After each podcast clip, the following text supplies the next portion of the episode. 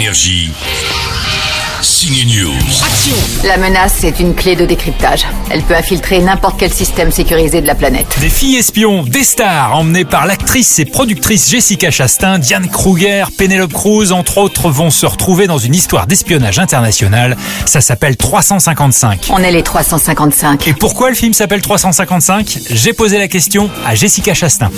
I became friends with, wo- with women who work in espionage. À travers mes rôles, je suis devenue amie avec des femmes qui travaillent réellement dans l'espionnage.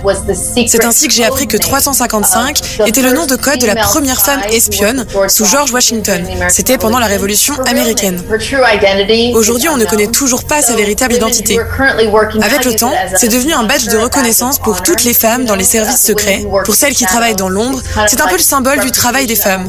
C'est pour ça que j'ai voulu appeler ce film 355. And so that's really why I wanted to call the film 355.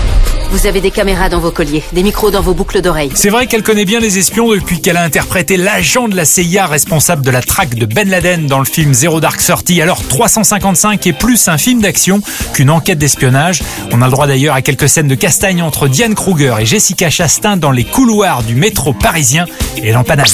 Tu comptes abandonner Et toi? Non.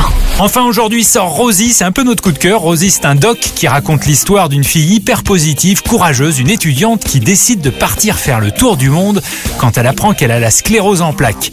Son film est jamais larmoyant, c'est même drôle, c'est émouvant. Allez voir Rosie.